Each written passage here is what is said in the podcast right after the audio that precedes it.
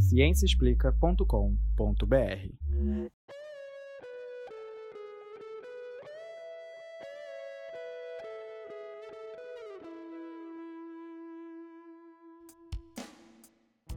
Este é o Microbiando, o podcast que traz novidades do mundo da microbiologia e imunologia para você. Bem-vindos ao podcast Microbiando, o programa que traz as novidades do mundo da microbiologia e imunologia para você. Esse é o 15º episódio da terceira temporada do Microbiando, gravado em 4 de dezembro de 2020. Meu nome é Leandro Lobo e eu sou professor do Instituto de Microbiologia da UFRJ e eu estou aqui junto com a professora, minha colega professora também do Instituto de Microbiologia, Rosana Ferreira. Oi, gente.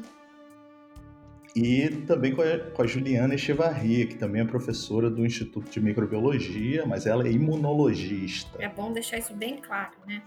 Oi, pessoal. E contamos também com a nossa aluna, Kiane Guerra, aluna do curso de Biotecnologia, né, Kiane, da UFRJ. Não, é, é de farmácia. Opa, foi mal. É, no caso, é farmácia. eu não sei porque eu achei que você fosse de biotecnologia, Kiane, mas farmácia também gosto. Aula para farmácia também. Tá legal também. legal. Oi, gente. E nós estamos aqui para falar de mais um trabalho que vai te deixar de boca aberta com o mundo microbiano, hein? Porque assim, os resultados dessa pesquisa, eles são surpreendentes e o mais legal desse trabalho é que ele mostra como os microorganismos, eles são onipresentes, eles estão em todos os lugares. Até onde a gente menos espera. É, e no caso de hoje, vamos falar de microorganismos que vivem nas pétalas das flores. Sim, nas belas e cheirosas flores. Isso aí, que bom que você falou de cheiro, Rosana, porque o trabalho de hoje tem tudo a ver com isso, né? Porque não só os micro-organismos eles estão nas pétalas das flores, como eles modificam o aroma das flores.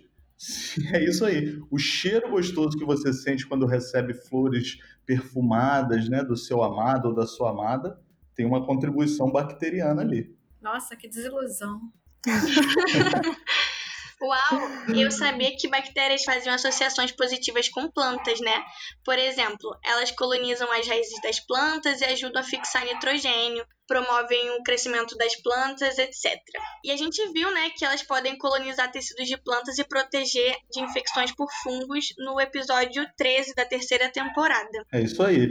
Mas mudar o aroma das flores, isso aí é novidade. Então, quando nós cheiramos uma flor, vem junto, né, um pouquinho de, de peido de bactérias, vamos dizer assim. Nossa, isso é nojento, né? Gente, deixa eu fazer uma pergunta para vocês aqui. Bactéria ah. solta pum? Pois é. Depende do que você considera como um pum, né? Bactérias produzem gases. E muitos desses gases podem ser bem fedorentos. Inclusive, o nosso pum ele é feito, é, tem uma grande contribuição aí de gases uh, gerados pelas bactérias que vivem no nosso intestino. A gente pode fazer até um episódio sobre isso, né? É, respondendo a pergunta: bactérias peidam? Mas hoje a gente vai falar de coisas cheirosas, né? Então, vamos focar. Vamos deixar esse papo escatológico de lado um pouquinho, né? E voltar para o artigo de hoje, porque o pessoal está esperando a gente falar de coisas cheirosas e a gente destrambelhou a coisa toda. o artigo de hoje ele foi publicado na revista Scientific Reports, mas ele já está meio velhinho. Ele é de outubro de 2014. Eu acho que a gente tem que rever essa, essa coisa de falar que tá velho e é de 2014. Eu tô achando super novo. É, porque normalmente a gente só fala de artigos bem novos, né? O que, que aconteceu? Aí que eu achei esse artigo, esse assunto assim tão legais que eu resolvi usar ele mesmo. Mesmo assim, não sendo novo, não que 2014 seja tão velho, igual a Ju falou, mas nós costumamos falar sempre assim do artigo que saiu no mês passado e tal. É, o título desse artigo é Removal of Floral Microbiota Reduces Floral Terpene Emissions em português seria a remoção da microbiota floral reduz as emissões de terpeno floral. E o primeiro autor se chama José Penuelas. E a autora correspondente é a Yolanda Filela. E eles são da Espanha, né, de Barcelona. Ai, mas você não cansa não de microbiota, Leandro? É, eu não. Eu adoro microbiota. Mas esse é até diferente. Não sei do que você está reclamando. da microbiota das flores, cara. É muito legal Na verdade, o nome técnico é a microbiota da filosfera. Isso aí, filosfera, que é um termo usado em microbiologia para se referir aos habitats para micro-organismos que estão nas partes das plantas acima do solo. A filosfera pode ser subdividida em caulosfera, que são os hastes, os troncos, o filoplano, que são as folhas, a antosfera, ou as flores, e a carposfera, que são as frutas. Os habitats microbianos abaixo do solo são chamados de rizosfera ou laiomosfera, que inclui um pequeno volume do solo ao redor da raiz e as superfícies subterrâneas do caule. Essas partes da microbiota da, das plantas, elas foram muito estudadas, inclusive por uma pesquisadora é, brasileira que era pesquisadora da Embrapa, lá em Seropédica, no Centro Nacional de Agrobiologia. Ela é chamada Joana Dobenheim. Ela foi uma das pioneiras no estudo de fixação biológica do nitrogênio na raiz das plantas. Essa fixação de nitrogênios é feita por bactérias da risosfera e foi graças à pesquisa dela que o Brasil se tornou o segundo maior produtor de soja no mundo. Sem contar a grana que o Brasil economiza com fertilizantes graças a essa técnica é coisa de 2 bilhões de dólares por ano. Olha que maravilha. E essa Johanna, acredito que foi indicada ao Prêmio Nobel na década de 90, né? Isso. Dela. Nós falamos um pouquinho dela no episódio passado, né? E aproveito para fazer uma propaganda aqui. O, o, nosso outro podcast que nós produzimos, o Serendip, ele vai voltar esse em breve e tem um episódio só sobre a Johanna Dobenheimer. Vai ser um barato, tá? Bom, mas voltando ao assunto aqui, né? Então, como vocês perceberam, não dá para a gente deixar de pensar na importância econômica é, dos micro-organismos nessas associações com plantas é super importante entender como isso funciona se nós queremos ter melhores colheitas, né, melhor aproveitamento, menos poluição, uso de agrotóxicos. Então, o artigo de hoje ele contribui para isso também. Mas vamos com calma. Vamos começar falando dos aromas das flores. De onde vêm esses aromas? É bom, as plantas produzem diversos tipos de compostos orgânicos voláteis biogênicos e grande parte do seu aroma vem desses compostos. Beleza, vamos explicar explicar então o que são esses compostos orgânicos voláteis biogênicos. Tá bom, vamos lá. Como o nome diz, são moléculas orgânicas, né? Obviamente, produzidas pelas plantas, mas essas moléculas elas têm um ponto de ebulição baixo. Dizemos que elas têm uma pressão de vapor alta. Isso significa que elas se vaporizam facilmente sob condições normais de temperatura e pressão. Por isso que elas são ditas voláteis. E por fim, biogênicas, né, porque elas são produzidas por seres vivos. É, e existe uma quantidade enorme desses compostos voláteis sendo produzidos por plantas, principalmente pelas flores e frutos. A principal classe são os terpenoides, ou terpenos. E aí podemos citar o isopreno, o monoterpeno, sesquiterpenos e diterpenos. Esses são os mais produzidos pelas plantas, principalmente o isoterpeno. É, mas existem muitos outros tipos de compostos voláteis, como metilsalicilato, metiljasmonato, acetona, metanol, etanol, acetaldeídos, etilenos, cumarinas.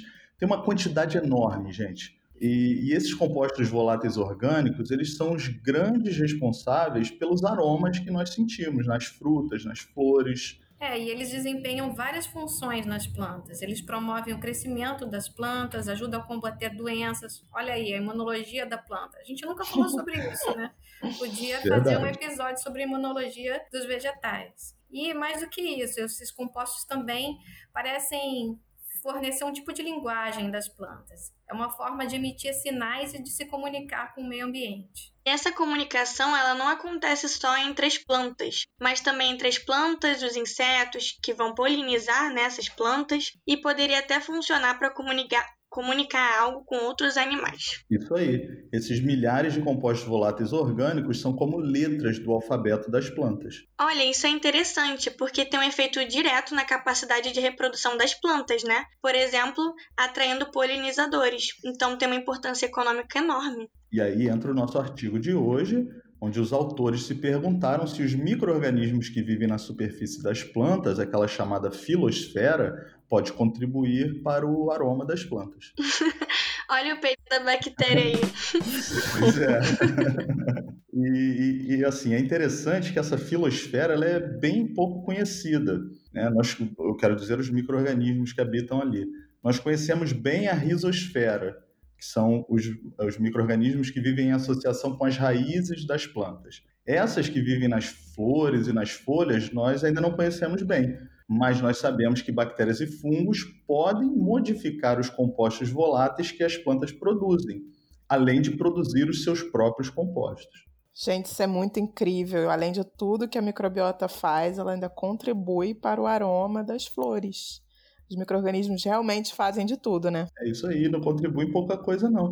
Nesse artigo, os autores fumigaram plantas de Sambucus nigra que também é chamado de sabugueiro ou sabugueirinho aqui no Brasil, né? com uma mistura de antibióticos. Eles usaram uma mistura de tetraciclina, cloranfenicol e streptomicina. Seria uma bomba de antibióticos para detonar com todas as bactérias ali da flor, daquela filosfera. Claro que eles tinham flores não fumigadas que eles usaram como controle. Com isso, eles observaram que a emissão de compostos voláteis diminuiu em quase dois terços, ou seja, caiu para menos da metade, principalmente principalmente aqueles chamados de terpenos. Pois é, as flores do sabugueiro normalmente elas emitem uma grande quantidade, assim, uma mistura de terpenos, principalmente o linalol e dois derivados do linalol, que são o óxido de linalol e o epoxilinalol, além de um outro composto chamado de ocimeno. Gente, elas simplesmente deixaram de emitir o linalol. E a emissão de todos os outros compostos também diminuiu absurdamente. Então, não é só a emissão total de compostos voláteis que diminuiu, né? Mas a composição da mistura também. E aí, será que também mudou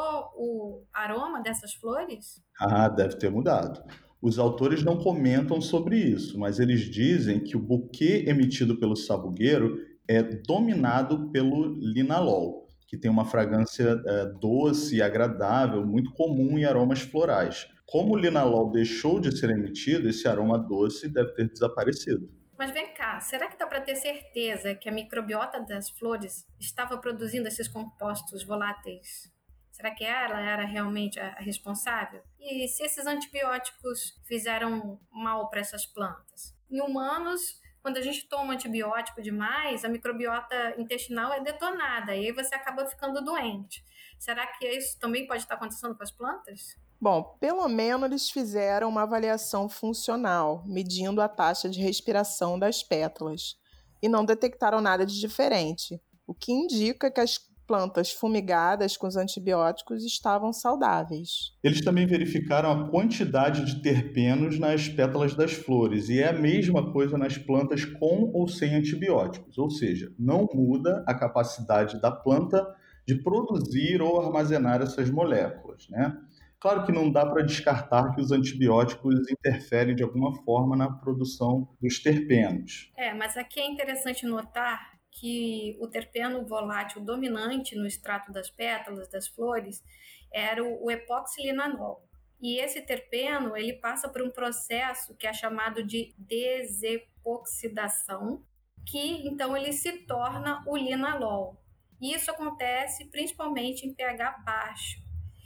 E eles acharam, então, que os ácidos produzidos pelos micro-organismos nas pétalas e pelo próprio metabolismo das bactérias fazem uma fermentação e transformam os açúcares e ácido, que favorece, então, esse processo e a produção do linalol, que é o principal, então, é, terpeno volátil. Então, pode ser uma ação indireta, certo? As bactérias acidificam a planta e isso vai induzir a transformação de epoxilinalol em linalol? Sim, mas eles também mencionam que enzimas microbianas do tipo epóxido hidrolases também podem agir diretamente no epoxilinalol. Existe outra possível explicação.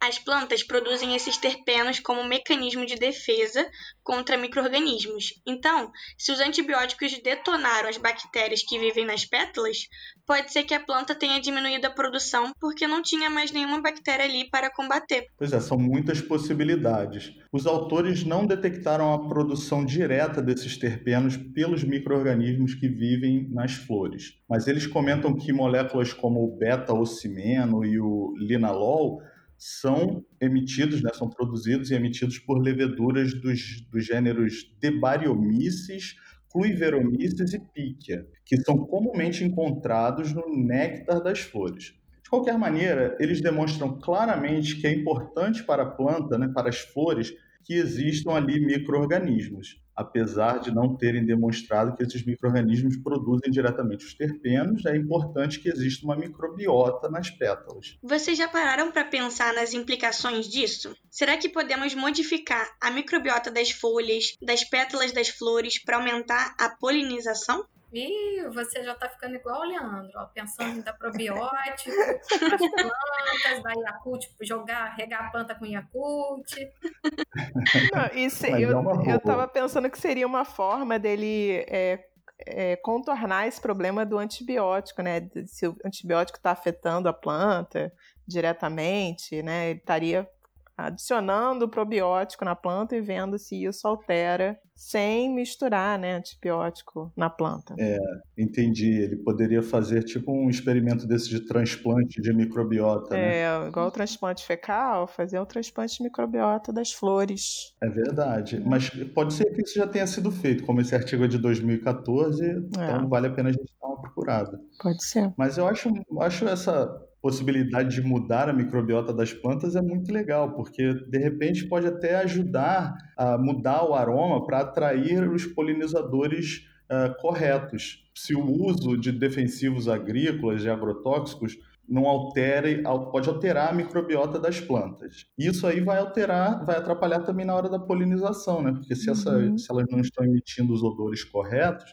talvez não estejam atraindo os insetos que, que as polinizem. Então, aí, um Yakult para a planta vai ser, vai ser bastante útil nesses casos. Né?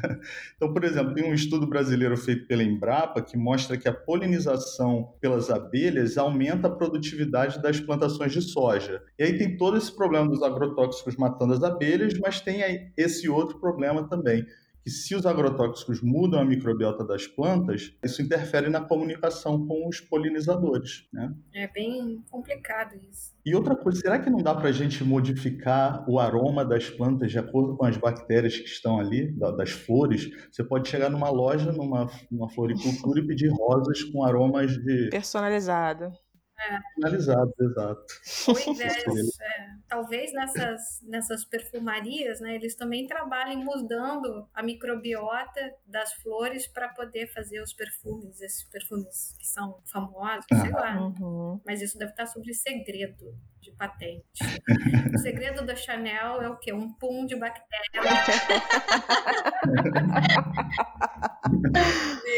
é, tem, tem impactos comerciais aí importantes, né? É. Na agricultura, na, na estética, sei lá. interessante que essa não é a única interação entre micro-organismos e flores que muda as características das flores. Existe, por exemplo, alguns vírus, como o vírus do mosaico da, das tulipas, que é um vírus da família Potiviridia, que causa descoloração, causa mudanças na, na cor das tulipas. Eu não sei se vocês já viram aquelas tulipas com duas cores, às vezes é rosa com branco, vermelho com branco, uhum. ou vermelho com amarelo. Aquilo é vírus? Eu achei que fosse modificação genética. É. Pois é, é, também existem esses vírus, eles causam essa descoloração, que pode ser uma alteração assim, na pigmentação, distribuição anormal de pigmentos como antocianina nas pétalas das plantas, né? mas Hoje em dia, a maioria dessas tulipas elas já são resultado de cruzamento, então modificação genética, então de cruzamentos, tá? Mas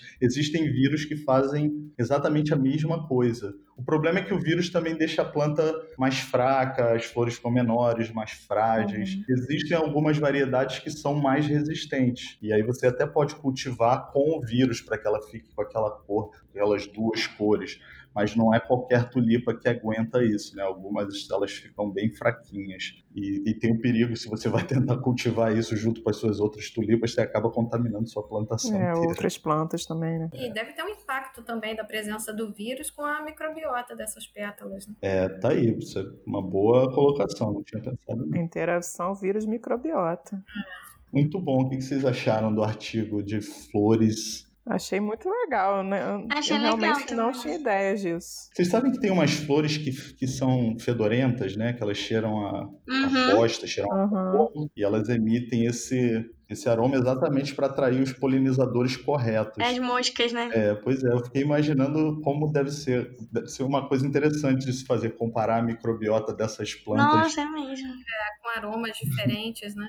Pois é. E, e uma outra coisa interessante de bactérias e microbiota de flores, eu vi há pouco tempo um artigo que avaliou a, a- a contaminação. na é é um artigo da década do início da década de 90, então eles não chamavam de microbiota, eles chamavam de contaminação, mas em flores que o pessoal levava para quando visitava parentes que estavam internados no- nos hospitais, sabe? E aí eles fizeram uma avaliação, isolaram bactérias com resistência múltipla a, a antibióticos. Depois de um tempo que, que as flores estavam lá, é isso? Pois é, é isso aí. O pessoal levava, eles iam lá, pegavam uma amostra da- das flores que o paciente recebia Caramba. no hospital e detectaram várias bactérias, assim, pseudomonas, né, que é uma bactéria que causa infecção hospitalar, estafilococos também, e muitas tinham resistência a antibióticos. Né? Gente, socorro. Que doido, né? Apresentão para o paciente. Esses antibióticos são encontrados, principalmente esses que são de uso hospitalar e que são encontrados aí liberados nos efluentes, né, nas coisas de esgoto, Uhum. que vão para a natureza, também deve ter um impacto, né, sobre a microbiota dessas flores. Ah, sem dúvida, né? De repente são é, usados até para irrigação, a água de irrigação de repente está contaminada. Toda essa interação entre plantas, micro-organismos e conosco, com os outros animais, é uma, uma coisa muito delicada, né? E nós estamos sempre introduzindo alguma é, novidade para causar aí um desequilíbrio. Vamos ver o que, que vai acontecer. Muito bem, gente. Ah, nós estamos chegando no final de mais um episódio e esperamos que vocês tenham gostado né, de ouvir um pouquinho sobre a microbiota das plantas. Eu queria aproveitar para mandar um grande abraço para uma ouvinte, a Ana Alice de Belém, né, a nossa amiga lá do Twitter, Alice Aquino. Então, Alice, um abração para você. E vamos encerrar. Esse foi mais um episódio do Microbiando. Se você quiser saber mais alguma coisa sobre a microbiota das plantas, das flores, mande um e-mail para a gente ou deixe uma mensagem nas nossas redes sociais, né? Todas são microbiando, o Facebook, o Instagram, o Twitter. Nosso e-mail é microbiando, micro.frj.br. E agora nós temos uma sala no Discord também, para quem usa, quem conhece o Discord. É que a gente não conhece, né? É, nem nós conhecemos muito bem, mas o Cid, nosso editor Cid, ele O pessoal mais novo do Microbiando acompanha. Então tem o servidor do Ciência Explica e a sala do Microbiano, onde você pode entrar e conversar com a gente, dar sugestões de pautas, tá? É só entrar nas nossas redes que você encontra o link por lá. E aí, entra lá e bate um papo com a gente. É, no Twitter a gente está sempre colocando artigos interessantes, coisas relacionadas à microbiologia, né? Não Isso só aí. os episódios, mas novidades. Acho que tá bem legal. Isso aí. O podcast Microbiando tem o apoio do Instituto de Microbiologia Paulo de Góes, da UFRJ, também do Instituto de Biofísica Carlos Chagas Filho, e também de várias sociedades científicas, as sociedades brasileiras de imunologia, a de virologia, de microbiologia, e também do site A Ciência Explica, que é nosso parceiro. No Ciência Explica você pode encontrar o link para todos os episódios do Microbiando, mas como você sabe, nós estamos no Spotify, no Google Podcasts, na Apple, no Deezer, em todos os lugares. Bom, o episódio de hoje foi produzido pela equipe do Microbiando e editado por Pierre Borges e a trilha sonora do Microbiando é do Daniel Vasques. Um abraço e até a próxima, pessoal. Tchau, tchau, pessoal. Tchau, pessoal. Tchau.